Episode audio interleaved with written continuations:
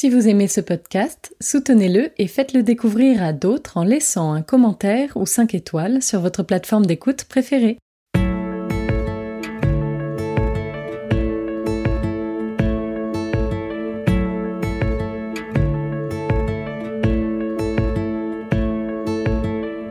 Vous écoutez La philanthropie en question, le podcast qui vous emmène au cœur de la recherche sur le don.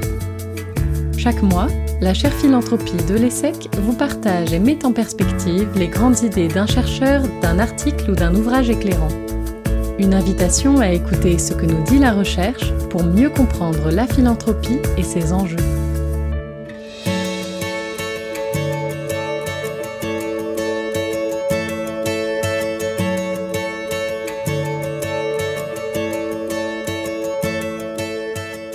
Bonjour à tous. Je suis Anne Meunier, chercheuse à la chaire philanthropie de l'ESSEC. Et aujourd'hui, pour ce 22e épisode, nous avons le plaisir de vous annoncer que le podcast a remporté le prix Sciences et Société de la Fondation ESSEC. C'est un honneur et une très belle reconnaissance. C'est aussi l'occasion pour un épisode un peu spécial, car nous allons donner la parole à Jeremy Martin, doctorant visitant de l'Université de Berkeley aux États-Unis nous lui avons proposé de présenter son travail sur la Black Philanthropy que nous trouvons très intéressant. Merci Jeremy et belle écoute à tous. Hello, my name is Jeremy Martin and I'm a PhD candidate at the University of California at Berkeley, studying philanthropy and the role of foundations in public education in the United States. This year, I am a visiting junior fellow with the ESSEC Philanthropy Chair and I'm here to talk a little bit about my research studying Black philanthropists and other philanthropic organizations created by people of color. My journey to studying philanthropy began by noticing a gap in the scholarship. Black philanthropists and their foundations and the work they were involved with in education were not covered in the politics of education literatures a lot of the scholars were talking about or analyzing the grant making practices of a few set of foundations. This scholarship gave us really important insight and analysis on how white, elite, mostly male foundations were involved in public education, particularly in urban school districts in the U.S., such as New York City, New Orleans, Los Angeles, Washington, D.C., and Oakland, California. Reading this scholarship, I said to myself, I know that there are black philanthropists who have created foundations and who are engaged in education. And we should be writing about them and thinking about them and their grant making as well. And so I have set out to explore black philanthropists, their foundations, and their grant making and education in the United States to better understand how a broader, more diverse capturing of grant making enhances our understanding of what counts as philanthropy in America.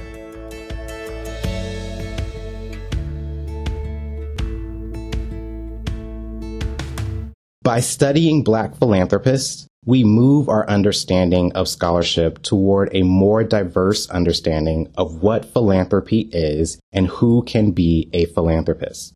Black people, of course, have a long history in the United States and a long history of giving, which reveals that Black people have always been philanthropists and they've used every tool, talent, treasure, money, gift, volunteerism, everything within their resource toolkits to give philanthropically to their communities and to resist the racism and discrimination they faced.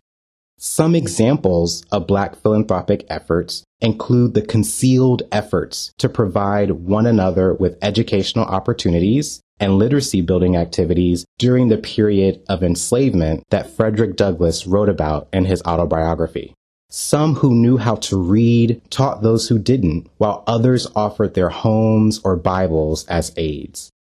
This philanthropy also included the act of Black people using limited resources that were available to them to purchase the freedom of their children or their loved ones, their friends, or other members of their community. This act of using their money to secure the freedom of their community members is a very important feature of Black philanthropy. Black people also created associations during the period of enslavement that provided health care, burial assistance, and other basic needs. These associations, lodges, and fraternal orders grew and expanded in cities like New York and Philadelphia and continued throughout the 19th and 20th centuries and today.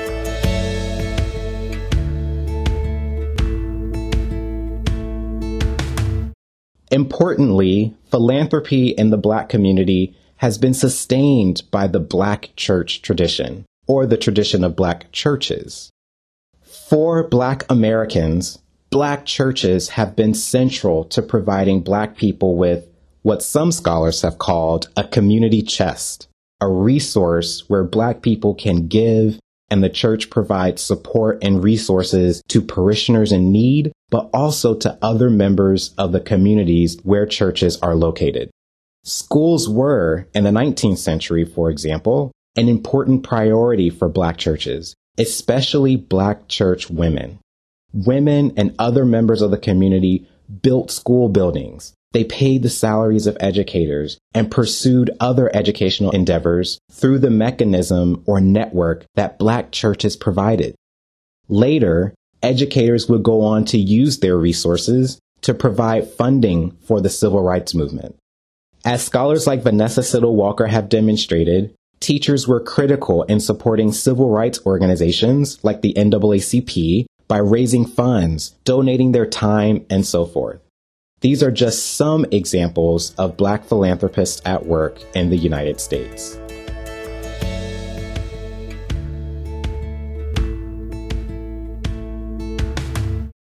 Out of this history, Black individuals who created their foundations to award grants, sometimes in addition to individual donations, engage in a formalization of giving and can be seen in the philanthropic foundations of people like Oprah Winfrey, Robert Smith, Shawn Carter, the Clara Lionel Foundation, and the Eat, Learn, Play Foundation, and so many others. They build on this history of Black philanthropists in America. But we don't know much about the work of these foundations today, other than a few media stories that are shared in the popular press. The politics of education scholarship has not engaged these foundations and it's a part of my work, my research, to help us learn more about how Black philanthropists and their foundations are involved in education today.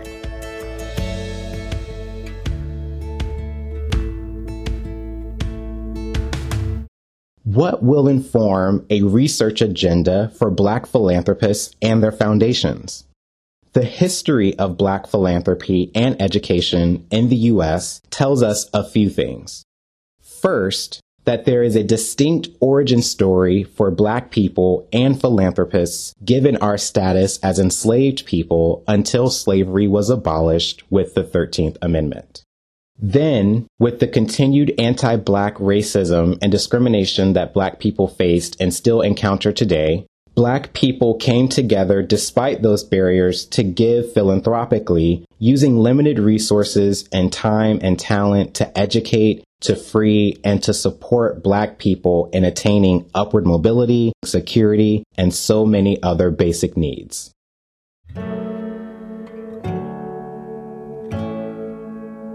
Second, there are diverse ideological currents existing within the Black community, a fact that tells us that Black philanthropists may not all think or view their giving in the same way.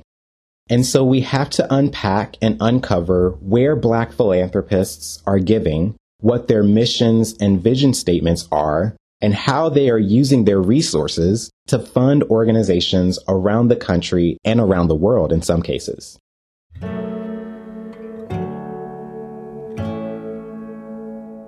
Third, what types of organizations are Black foundations supporting? Black philanthropists historically have used their beliefs to fund different initiatives that were always responsive to the conditions that Black people faced, whether that was slavery or the vestiges of slavery that are revealed in other forms of institutional racism and discrimination.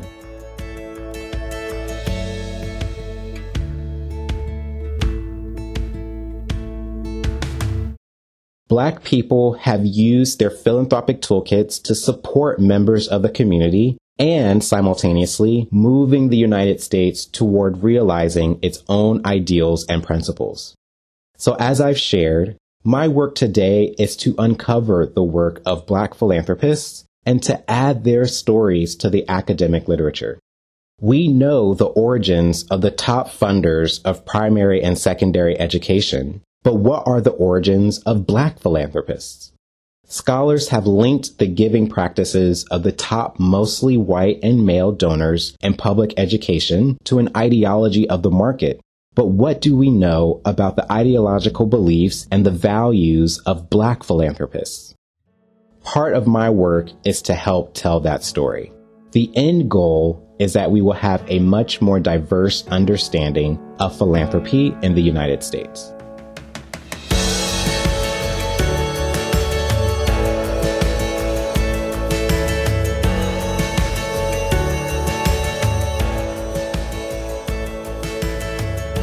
Vous avez écouté le podcast La philanthropie en question de la chaire philanthropie de l'ESSEC. Pour aller plus loin, nous vous invitons à parcourir les références listées en description de l'épisode. Vous y trouverez également notre site internet et notre compte Twitter. Rendez-vous chaque dernier mercredi du mois pour un nouvel épisode. À bientôt!